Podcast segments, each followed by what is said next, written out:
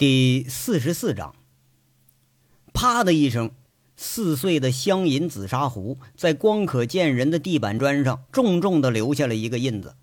飞溅的碎片、水渍、茶叶，吓得站在当地的赵宏伟和古建军当时一跳，俩人心里是咯噔一下，战战兢兢，不敢多看已经是出离愤怒的老板朱前锦。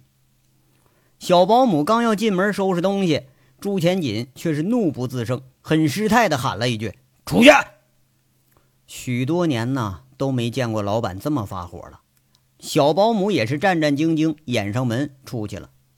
这次啊，这老板是真的给气着了。他重重的叹了口气，起身背着手来回踱步。赵三刀被赶回乡下去了。古建军带来了返程车队，在河南岳山境内斗殴，司机被拘留二十二名的消息。那个司机打架吧，那很常见，这事儿倒也都算了。更让他气愤的是，赵宏伟带回来更坏的消息，把这股东会的消息给带回来了，气得老板是三尸神暴跳，一把砸了摩挲了几年的名贵紫砂壶。看来这次是真的火了。这个混混呢，他够嚣张，不过他可不是乱嚣张，嚣张到了点子上了，句句都直指朱前锦的要害。涉及的拴马村火供品爆炸案，涉及到杀人案，特别是涉及到黑煤生意，这朱前锦他不能不生气了。而且赵宏伟这人好像是太过于尽职尽责了，把杨伟的原话原封不动给转达了回来。听到了那几种死法，那是个人都得给气的是七窍生烟。宏伟啊，他有多少人？朱前锦心烦意乱地提问着。关于黑道的规则，他直觉得呀，这个人不像其他人那么好打发，肯定是有备而来的。这个不太清楚，不过应该不多。他离开凤城已经两年了，如果有什么势力，那我们应该知道。赵宏伟应了一声：“他妈的，一个不入流的小混混就想来叫板！你现在手里还有多少人和家伙？”朱前锦呢，在这又问。自从高玉胜倒台以后，朱前锦是严格约束着手下人，刀入鞘，枪入库。这两年连打架伤人的事儿也很少见了。自己起家这个底子，他还真就不太清楚了。分散在公司、司机助手和煤厂的，按月领工资的，我掌握的还有七十九人，很大一部分都是葫芦湾老家的底子。三刀手里头还有四十七条机制霰弹枪，自制猎枪若干，呃，这都是上次社报大查藏起来的，其他的就没有什么了。赵宏伟侃侃而谈，如数家珍，这差不多就是他所知道老板藏着的家底儿了。不过他相信啊，绝对不止就这么一点儿。从十五岁就开始参加械斗的赵三刀，那才是这个组织暴力的代言人呢。朱前锦背着手，若有所思地说着：“这条运煤线不能断，一年几千万的钱就扔在路上等着咱们捡，不能便宜了这小子。我估摸着堵车、查证都是这个小子在做手脚。建军呐，这样，一个车队给你配五十个人，带着家伙，人不犯我，我不犯人。如果有人要惹事儿、找事儿。”先给他们点厉害看看，注意啊，千万注意，别惹上公安。随后你们的那个于队长打个招呼，多请请人，公安上的事儿有他帮着你来帮摆平。朱前锦站在人高马大的古建军面前，这个儿显着有点矮，不过说出来话却是不容置疑。哎，没问题。古建军赶忙答应着。于队长在长平市刑警队，他当着大队长呢，基本上属于拿两份工资的人，一份是公安局的，另外一份朱前锦给发的。这个公司啊，好多烂事基本都是这位兄弟给摆平的。宏伟啊，把三刀给叫回来，以防他们来煤场捣乱。这小子可是个亡命徒，狗脸城和狼家兄弟就是死在他手上的，这不得不防啊。朱前锦思索片刻，又下了一道命令。赵宏伟忙不迭地在这答应着，这有点心烦意乱，有点六神无主。这个仇家还真就不是那么容易就能打发的。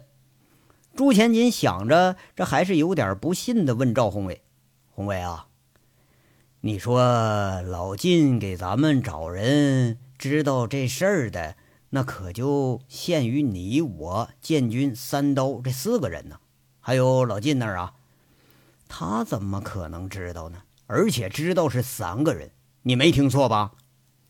赵宏伟看着一肚子狐疑的老板，仍然是很平静的解释：“委员，呃，这个错不了。您忘了，这事儿啊，终究还是有疏漏的。比如凤城给咱们提供消息的，再有啊，老晋现在被公安抓了，保不准这事儿会把咱们给供出来。哼，就供出来，这也是无据可查。哎呀，这三个小子手可真黑呀，让他们治一个。”他们直接就整了三个，这一整了，连卖命钱都不要了，这还真邪了门了。哎，提供消息的这个是个祸害啊，把这人给处理了，省着是节外生枝。朱前锦右眼皮直跳，让站着的其他两个人看着有点心惊。赵宏伟小心翼翼地问着：“委员，老古煤矿这事儿押的货款，这怎么办呢？这能还回去吗？”还回去，等于明告诉人家就是咱们捣的鬼，明告诉咱们都是一窝里的。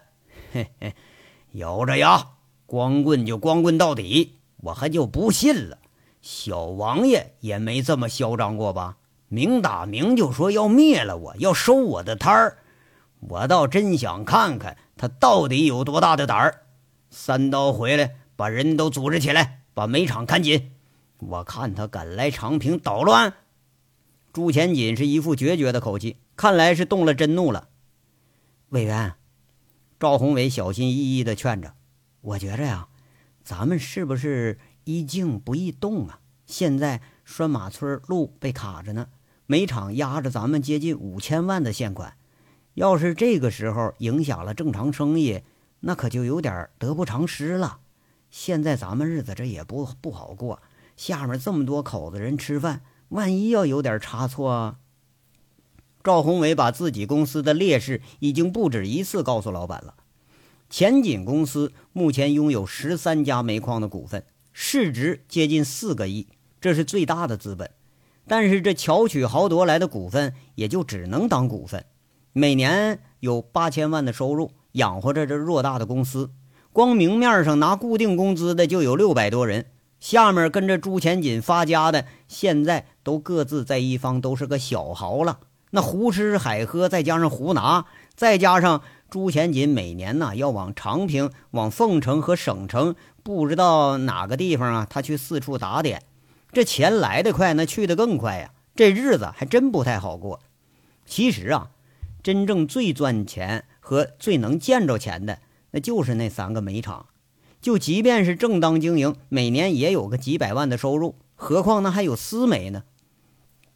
朱前锦却是不以为然，怒极而笑了：“嘿嘿嘿嘿，老子从赶大车的起家到现在三十年了，小王爷见了也得叫声大哥。生意谁拦住我生意，照做。你们去吧，让这些吃了几年太平饭的都动起来，告诉他们。”什么时候恶棍折了，什么时候才有太平饭吃？去吧！两个人唯唯诺诺的应着声告辞走了。这些天的事儿啊，和这一天的事儿，打破了朱前锦已经维持了多年的平静。朱前锦躺在摇椅上，闭着眼睛想了良久，他仍然是茫然无措，仍然想不透这事儿里的究竟，他到底是怎么回事儿。要说这血脉兄弟要报仇吧，哎，要雪个恨吧，这事儿他说得通。真正走黑道、吃黑道的兄弟相称的，那人在人情就在，人死如灯灭，哪有什么兄弟情谊可言呢？可是这事儿吧，他就这么蹊跷，偏偏冒出来一个为兄弟报仇来的。不对呀，不对，不应该是这样。朱前锦马上否定了赵宏伟的话。他宁愿相信这个混混是冲着黑煤生意来的，冲着长平到凤城一线一年上千万的黑钱来的。拴马村要两千万，那不就是一个很好的信号吗？说不定是想借着兄弟之死的名义来讹诈自己，说不定是找个借口来挑起争端，在这庞大的生意里头分一杯羹。那个王大炮的死，连自己都不清楚细节，他怎么能知道？那这事儿他说不通。要说这事儿结果是什么？他就是应该为了钱。朱前锦暗暗下了这么一个定义：人为财死的事儿听得多了，也见得多了，为兄弟去找死去。这事儿还真就稀罕了，何况还是个半路兄弟，何况俩人都是地痞流氓的身份，除了钱，他没有第二个目的。一念至此，一个新的想法就来了。那么我能让吗？我能把这些钱拱手送人吗？朱前锦想了很久，对这个提议他摇了摇头。三十年坎坎坷坷，刀光剑影是历历在目。三十年前，为了挣钱。赶着大车走四百里地贩运到河南或者向北到河北，就是为了多挣几个钱儿。后来发现呢，贩煤他不如直接挖煤。二十年前挖开了第一个小黑煤窑，第一家这就先富起来了，把乡里乡亲的都带上了，带到了这个生意上。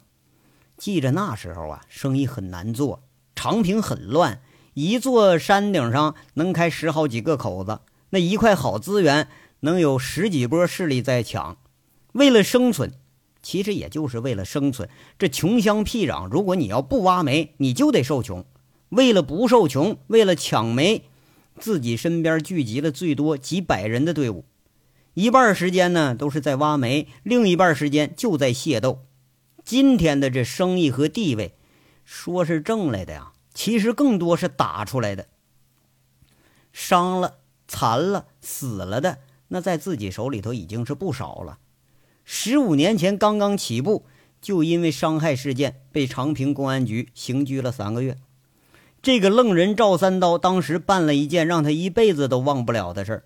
赵三刀咬着牙把刚刚起步的家业全给卖了，连车带矿全卖了，提了一大黄包的钱，直接送到了时任长平公安局局长的家里头。就一句话：放了我大哥，钱全都归你。不放人，我就花这些钱，我买你的命。钱留下了，自己也出来了。出来之后是一穷二白。哎呀，哪次啊都很容易重新起家，不过这次够呛了。但是呢，这次有了个好处，有公安局长给咱当后台了。然后啊，在与其他势力的争斗中，他自己就占尽了上风。后来他突然明白了。这个世界不是武力就可以说了算的，最大的两样东西，一个是钱，一个是权，而且最关键的，它还是钱。毕竟有钱就能买来权，用权去引诱，去挣钱，挣了钱再去谋更大的权力来支持。朱前锦终于悟透了这个世界上的规则。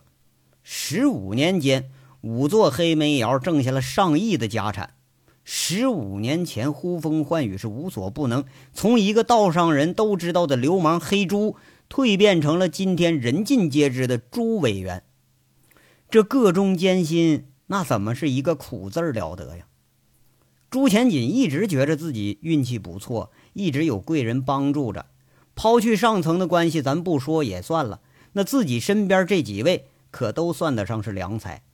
一个赵三刀恶名赫赫，无人敢于招惹，对自己忠心耿耿。两年前黑煤窑子被炸了，公司一度陷入困境的时候，又出现了赵宏伟。这个人朱前锦一直就没注意到，就当跑腿的在这使唤着。不过却慢慢的发现，这个从国企里头混出来的小子呀，兼有生意人的精明和为官者的老道，不显山不漏水，事事不张扬，却事事井井有条。行事比自己还得老道几分。委以重任之后，他更是大放异彩，拿着公司的不定产来回抵押做空手套白狼的生意，两年间套回了十三家煤矿的不等股份，差不多就要控制了长平百分之十的煤源了，甚至于更甚于自己做大的时候。这最关键的一点呢，还是安全。这个人呢，会很聪明的规避法律，甚至用法律保护着非法的事儿。朱前锦又悟到了一件事儿：有时候用人办事儿啊，比自己亲自办能更安全点儿，当然了，还更有效。对赵宏伟委以重任，自己心甘情愿地退到了幕后。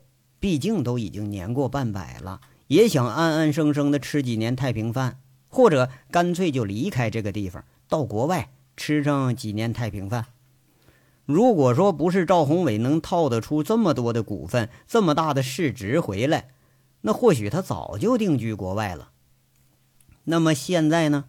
现在要有人来把这些一切都夺走，要放言说了，把这个经济大厦给你摧毁，那自己能放手吗？朱前锦呐，想了很久很久，答案只有一个：不能。他默默地拿出手机。拨着一个熟悉的号码，这个号码在关键的时候能帮自己，这次应该也不例外。与此同时，长平在无人察觉的时候动起来了。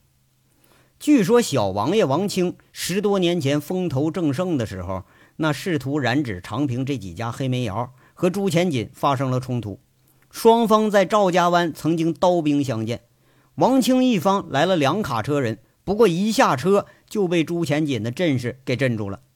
平时不显山不漏水的朱前锦，武器一亮之后，足足超过王清一倍有余。这次没打起来，朱前锦呢意在保家，并不越界。王清知道自己理亏，而且势不如人，最后握手言和了。双方在道上达成了协议，互不相扰。很少有人能摸透朱前锦的底子。偶尔有过人呢，全都死了。更多的时候，朱前锦是以一个正常的不能再正常的人那形象出现在公众眼前。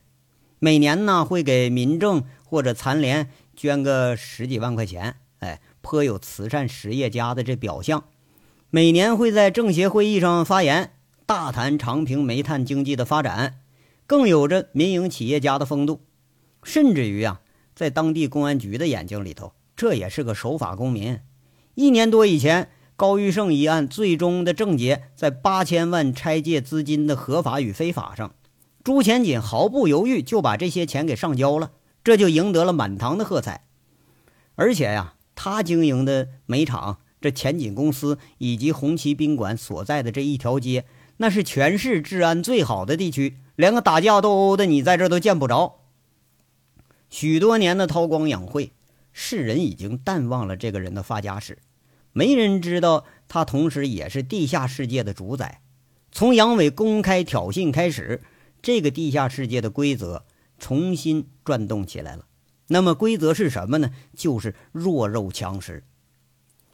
赵三刀从葫芦湾开始往回赶，带着的那几个随从往车上搬着一箱箱那重重的东西，这个东西。是两年前社爆物品大普查的时候藏在老家的，看来今天这是要用上了。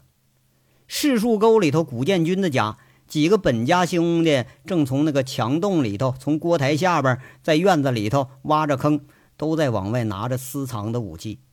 本家那古铁明的家里头，掏出来七八把猎枪，长短不一，都是自制的武器。几个跑黑车休息的，站着破麻布。在那擦枪身上的锈迹呢？这些玩意儿其实都不一定好使。平时呢，就秋天里头偶尔打个兔子还有点用处。火药量吧也不好控制，药装少了吧打不远，装多了吧还怕炸膛。那不如人家赵三刀那种机智的五连发，那是弹壳的，三两把枪那就敢打山猪去。煤场里头休息的空隙，几个留守人员。正就着泵房的铁板掀着进了地窖，一会儿功夫，打着手电下去的人搬上了一捆捆的家伙事儿，抱回去一拆包，那都是三十公分长的短枪，上面还抹着稀稀的枪油呢。五年前呢，这种五连发在黑市上不过才卖一千块钱，现在都已经炒到七千多了，而且你就花七千多也未必能买得着，这都是赵老大藏起来的东西。一听着安排了，这些真家伙可就露了面了。长平市红旗宾馆地下储藏室两箱尘封已久的东西也被起运到了煤场。不用说，也是这些东西，那是赵宏伟藏着的家底儿。其实，在长平啊，谁也不知道朱钱锦他究竟有多少钱。不过，事实上是他不多。当然了哈，在长平谁也不知道朱钱锦势力究竟有多大。但是这个事实是很大。从柿树湾、从葫芦沟、从长平、从赵家湾、长平各个犄角旮旯里头，都有接着电话开始准备的人，都有开始向三个煤厂赶过来的人。两年前高玉胜倒台的时候，朱前锦听从赵宏伟的建议，把一部分有案底、参加过斗殴的人都化整为零，遣散到了各地。陆陆续续有回来的人。这些人都从前锦公司以提供劳务的名义发着工资和生活费，在这种特殊的时候，这就派上用场了。临近晚饭的时候，赵宏伟从三个煤厂他巡视了一圈，心底是凉意重重啊。原来以为老板的底子不过就赵三刀手里那几个人，可现在这么一看，自己错了，是大错特错了。从黑窑时代培养起来的班底接近能有二百人，加上外围的司机助手，这支队伍粗略的一估计能达到六百到七百人。就这么多无法无天的人聚到一起，比长平武警中队的人还要恐怖。就这势力，冲击个长平市公安局那都绰绰有余。再加上枪械。你杨伟就是有通天的本事，你就是把凤城的地痞流氓全都给组织起来，你也未必能赢得了。赵宏伟第一次觉着这有点心寒。相比之下，恶棍杨伟就不够看了。在前景公司这么多年，从来没看着过说老板的势力会是如此之大，怨不得人家每年日进斗金都供不住开销。这呀，还都只是底层的势力呢。你再往上走，他的保护伞是谁？除了他自己，恐怕是没人知道。不过赵宏伟料想啊，估计要比今天看到的还要壮观。阳光啊，他再无私，也普照不到世界阴暗的角落。法律再强大，也有管不住和管不着、管不了的人。这是一群藐视、无视，甚至根本就不知道什么叫法律的人。这群无法无天的人让赵宏伟看着皱眉头，有认识的早都吆五喝六就喝上了。那泵房、休息室，甚至于煤厂周边的饭店都成了聚集的场所。而赵三刀是这伙人的领头人，志得意满的和一干神态凶恶的人是称兄道弟。这或许才是他喜欢的生活。等到了红星煤厂，刚一进厂办，就听里边是乱糟糟一片。一进门，却是这些刚刚号召回来的人，早都叫了几个野店的姑娘，光着屁股在那干上了。那喊声、叫床声是乱糟糟的，见了生人，人家连躲都不躲。赵宏伟摇摇头，退出来了，实在是不耻，可是他也一点办法没有。返回的途中，赵宏伟突然想起一个很有趣的事儿：如果说杨伟聪明的话，他根本就不用动手。让这些人啊，就在煤厂吃喝拉撒搅和上几个月，煤厂自己他就倒闭了。不过那样好像他也不可能。赵宏伟知道，既然杨伟明目张胆地站出来了，那么他和朱前锦这两个人之中，就必然得有一个人倒下去。恶棍的威名不比赵三刀差，程安国、高玉胜、史更强、郎志江兄弟这一系列曾经朱前锦的朋友盟友。全都陆陆续续倒在了恶棍的手下。这个人他不敢小觑，赵宏伟甚至相信双方的积怨已久，哪怕就是为了两年前那个黑窑被炸，朱前锦就都恨不得生食其肉。即使杨伟他不来长平，朱前锦也会先发制人。这个人应该令老板感觉到害怕，否则他就不会这样失态了，否则就不会有这样的大张旗鼓了。这么多年了。赵宏伟甚至在公安盘查的时候都没见过老板如此的失态，因为一个人他能把全部的家底儿都给亮出来了。这一次啊，甚至是连妥协都可能不会有了。咱再说说另一面，这长亭外古道旁，一对离人诉衷肠。其实应该说好像没这么伤感。现在呀，也没有这么伤感的地方了。这是杨伟和傅红梅在车站里头月台上将要离别，说会儿话。傅红梅跟着杨伟过了很快乐的一个下午，上岛西餐吃的饭，这饭间大谈异国风情，杨伟大谈牧场的风光。吃完了饭，沿着凤城熟悉的地方逛了一圈，也许是造化弄人吧。当年流落于此，差一点儿啊就要跳到那锦绣桥下了。差一点点就给别人当二奶了，或者差一点点就当了小姐。许多年过去了，再回到这儿，却是觉着当年这是单于一件事而无法解开那样的傻，嘿，真是有点过了。现在啊，都变了，唯有眼前这个人没变。傅红梅甚至挽着杨伟的胳膊，又回到了白水胡同里头。两个人曾经租住的那个小家。依然是那样的破败，没见到什么变化。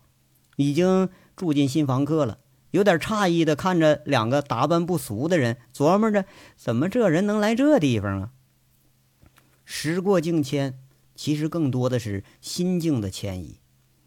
两个人在轻轻的说着相处时候的点点滴滴，偶尔啊，杨伟会嘿嘿傻笑，傅红梅会看着杨伟会心一笑，心有默契的那种。啊，都能感觉到在彼此心目中那点儿不重，但是绝对也不会轻的位置。这男女之间就好像存在无数种微妙的关系，如果彼此保持着最后一份神秘，会让这种感觉更甚几分。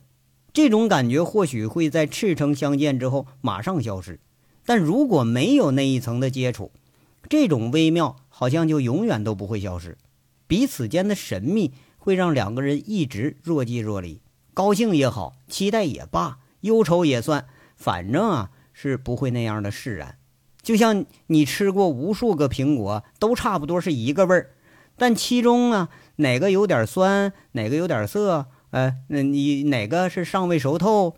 哎，或许有一个就让你最不能释怀。嗨，这个苹果呀，杨伟没吃。傅红梅没想到的是，这样的温馨时刻持续了也就几个小时而已。再回市区，杨伟直接到了天煞，不容分说，必须一定要让傅红梅马上就走，今天就走。傅红梅虽然不解，不过丝毫没有忤逆杨伟的意思。这个姑娘让杨伟动心的地方就在于他很听话，至少很听杨伟的话，从来就没有忤逆过杨伟的意思。杨伟让他干什么，他就干什么。提着简单的行李，准备坐最后一班大巴离开凤城的傅红梅，却是迟迟不肯上车。看着送行的贼六、轮子、金刚，他欲言又止。杨伟觉察到了什么，敲着三个看傅红梅发呆的小子，骂着：“都滚蛋！没看我们要告别呢吗？你们三个大灯泡子待跟前了，让我们怎么说悄悄话呀？”三个人掩着嘴笑着跑了。杨伟这才回身，笑着对傅红梅说：“ 嗨嗨，别介意啊，那个 他们就都这德行。那个五点半的车到了省城呢，正好赶上十一点半的飞机。可惜了，我呀不能送你了，哥。”傅红梅抿着嘴，有点不乐意的说着：“我刚来，为什么一定要赶我走啊？我不能在这多待几天吗？我还想看看牧场呢。”你没错，但是啊，你这个时候出现在凤城就错了。凤城接下来要发生很多很多的事儿，很可能是薛平、齐玉娇、陈大拿全都牵扯在这里边。我只想你离这些是非远远的。你太善良了，你接受不了这些东西。杨伟笑着，很隐晦的给他解释着。可是，那可是。傅红梅期期爱爱的，那小嘴唇微微的翘着，她很不乐意。哎呀，你看你都多大了，好歹也是个海归，你撅个嘴，准备挂酱油瓶子？好了啊，下午啊，咱们说什么来着？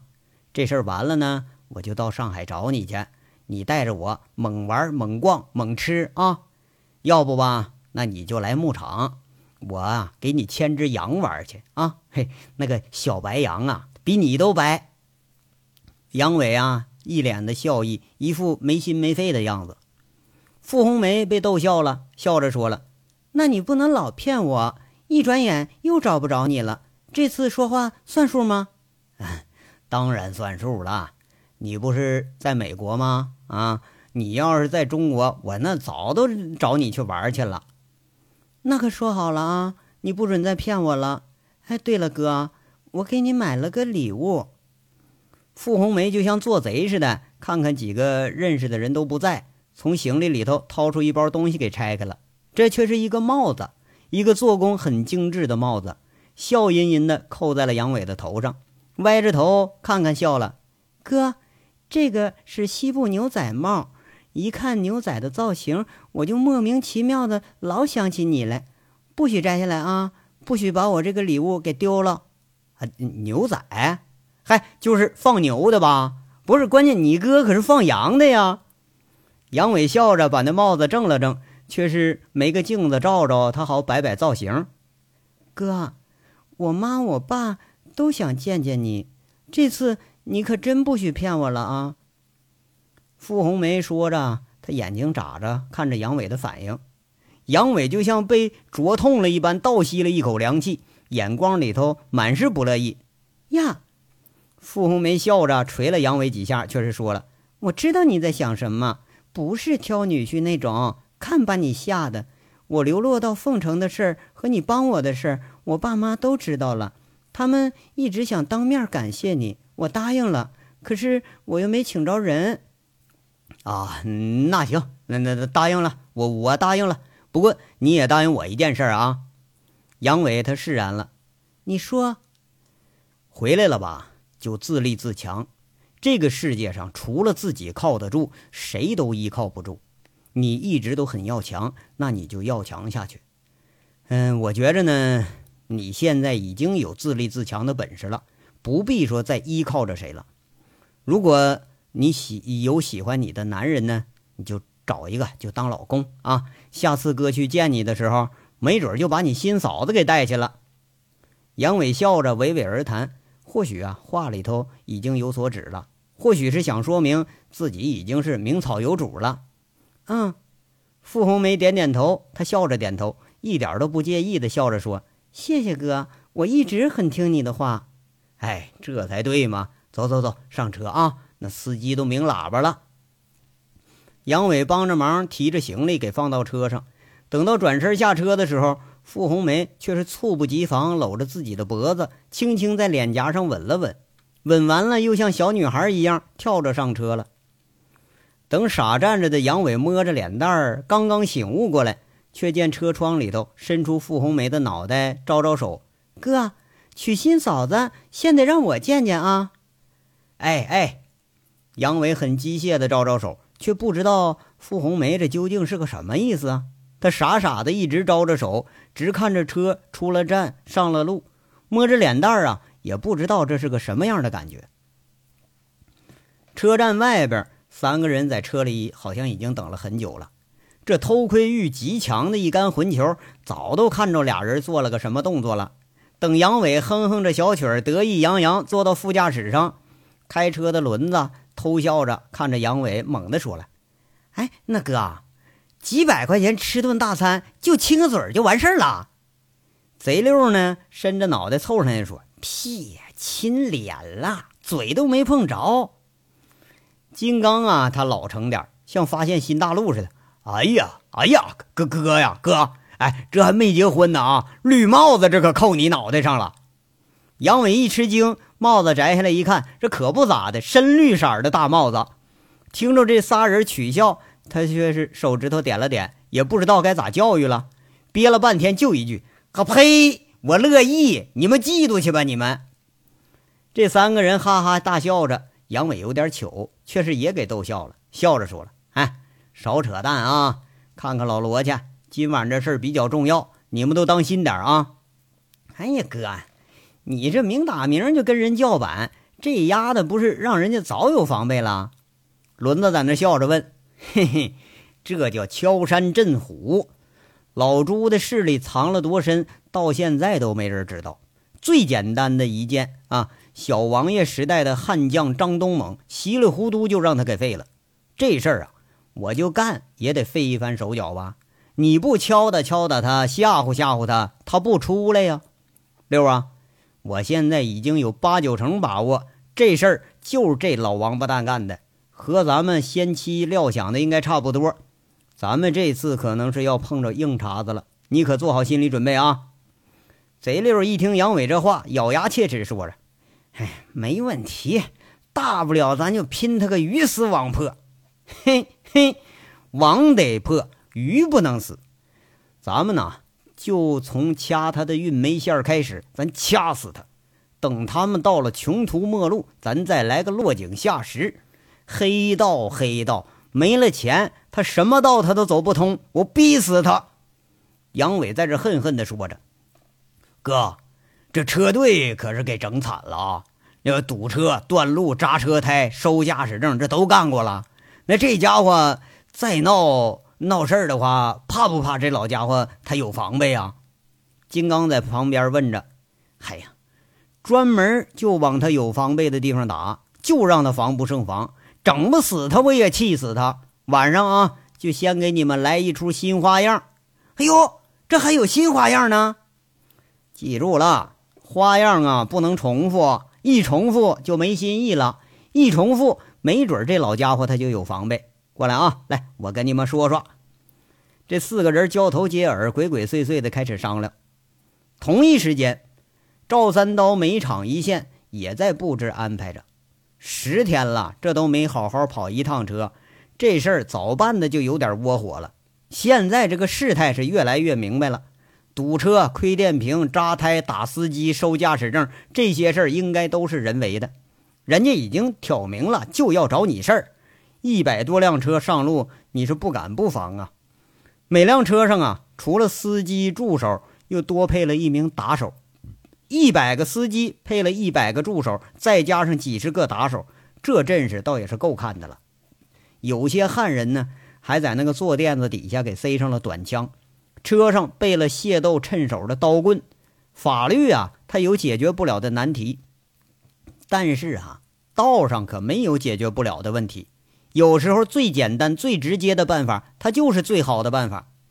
这条运煤线解决的最终途径，那就是看谁更狠，谁更悍，谁更强势，那么最终的利益就将归到谁的手里。天色呀，渐渐的黑下来了。这一天又将要结束了，可是没人知道新的一天它将要从哪里开始。这章到这儿就说完了，下章稍后接着说。感谢大家的收听。